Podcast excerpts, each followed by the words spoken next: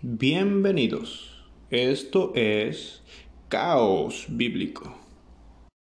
El día de hoy este, hablaremos acerca de si los perros van al cielo. O sea, no nada más los perros, tus mascotas. No sé si has tenido algún cotorrito, algún conejo que hayas querido mucho. Eh, normalmente el ser humano eh, tenemos nosotros afinidad hacia ciertos tipos de animales y no nada más a los tipos de animales que denominamos como mascotas. He visto como hay personas que tienen mm, de mascotas a, pollos, otros por ahí tienen a becerritos como mascota y juegan con ellos como si fueran un perrito. Eh, sin embargo, vi un post que decía si las mascotas van al cielo. Y mucha gente comentaba ahí abajo, ¿no? Decían, yo quisiera que mi mascota estuviera en el cielo, la quiero volver a ver, la extraño demasiado. Hay otros que todavía van más para allá y ellos opinan y dicen, bueno, me gustaría que, que hubiera un cielo para las mascotas, que allá estuvieran todas las mascotas en un cielo especial para ellos. Y llegan otros otros comentarios, otro punto de vista que dicen claro que no, las mascotas no van al cielo, claro que no, las mascotas no se salvarán. Y todo eso pone un caos, un caos, ¿no? En donde en medio de esta batalla, de este caos, se encuentra incluida la Biblia. La pregunta es, ¿las mascotas se van a salvar? No sé cuál sea tu punto de vista, no sé cuál sea tu determinación, pero tenemos que analizar un poco cuál es la función del cielo. Claro está, la respuesta casi todo mundo la sabe. La respuesta principal es que los animales no van al cielo. ¿Por qué irían al cielo? No hay una función en el cielo como para que los animales estén allí. Sin embargo, tenemos que entender qué es lo que se hace allá en el cielo.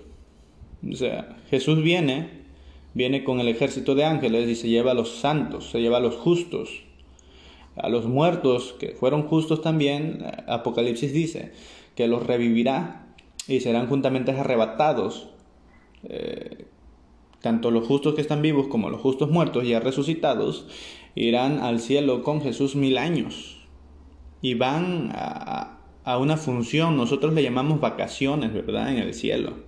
Pero se va a llevar una ceremonia especial para los redimidos, donde conoceremos a Jesús cara a cara, donde podremos ver que el pecado va a ser exterminado. Para eso todavía el pecado no es exterminado. Es exterminado solamente del alma y del corazón de los justos. Pero el pecado en el planeta Tierra todavía sigue. Al regresar entendemos que será mm, dada su recompensa al diablo. Pero la pregunta sigue, ¿y qué pasa con los animales? Y para esto necesitamos comprender el carácter de Dios. O sea, entendemos casi todos que Dios es amor y es una persona misericordiosa. Moisés dijo que era tardo para la ira y grande en misericordia. Y vemos que en cada destrucción que ha habido en este mundo, Dios siempre ha mostrado un método de escape. Por ejemplo, tenemos la historia de Noé. Vino un gran diluvio, cuenta la historia bíblica, y cayó el agua como nunca. Y los animales huían de aquí para allá y, todo el mundo buscaba cómo refugiarse. Pero antes de que cayera el diluvio, em, la historia bíblica cuenta que cuando Noé terminó de construir el arca, los animales empezaron a llegar, dirigidos por un ángel. Y empezaron a entrar al arca y se fueron acomodando. Fue algo inusual, algo fuera de, de, una, de un criterio normal o razonable. Y si aquí vemos que Dios muestra el método de salvación también para los animales, eh, en una destrucción, debemos entender que Dios tiene un plan para cada mascota. Y no nada más para tu mascota, sino también para el animal en general. Tiene un plan para el tigre, tiene un plan para la jirafa, tiene un plan para el elefante. Para animales que se extinguieron, tiene un plan. Además, eh, algunos citan versículos que dicen que el perro no entrará en el reino de los cielos, que, em, que el pecado solamente es para aquellos que tienen razón y solamente aquellos que se arrepienten van a alcanzar una vida nueva. Eso es cierto, pero recuerden que los animales están bajo nuestro dominio. Y eso pasó en el, en el Génesis. En el huerto del Edén, Jehová le dijo a Adán que él se iba a ser dueño de todo ello. Dios nos puso a nosotros, la raza humana, como mayordomos de su creación.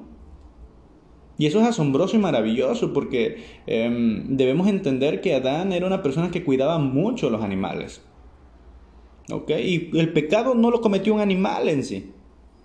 El pecado era para Adán. Y aunque la serpiente estaba en el árbol, el pecado no, no era de la serpiente. El pecado fue de Adán porque él era el que representaba toda la creación, él era el mayordomo. Y al él romper el pacto con Dios, entonces el pecado entró. Y así la Biblia dice que como el pecado entró por un hombre, toda la naturaleza empieza a gemir de dolor, de destrucción. Todos necesitan y anhelan una tierra nueva. El león que mata por instinto y por necesidad de alimentar, no tiene otro remedio. Nosotros matamos sin necesidad. Nosotros somos eh, una persona que puede consumir tanto vegetales como carnes, como lácteos, etc. Somos omnívoros, se nos dice. Y eso es algo que, que Adán comprendía que tenía que cuidar y amar a los animales. Pero al pecar él, se dio cuenta que toda la naturaleza sufrió. Así que al salvarse la raza humana, querido hermano, querido amigo, estemos seguros de que los animales compartirán nuestra alegría en una tierra y un cielo nuevo. Depende de cada uno de nosotros si alcanzamos la patria nueva, la nueva Edén. El fin es el nuevo Edén. El evento que más esperamos es la ida al cielo porque es la que más se acerca. Pero recordemos que después de ir al cielo solamente estaremos mil años allá y esos mil años pasarán de boleto. Necesitamos entender que el fin es un cielo nuevo y una tierra nueva. Y claro, los animales estarán con nosotros y también tus mascotas. Gracias por escucharnos.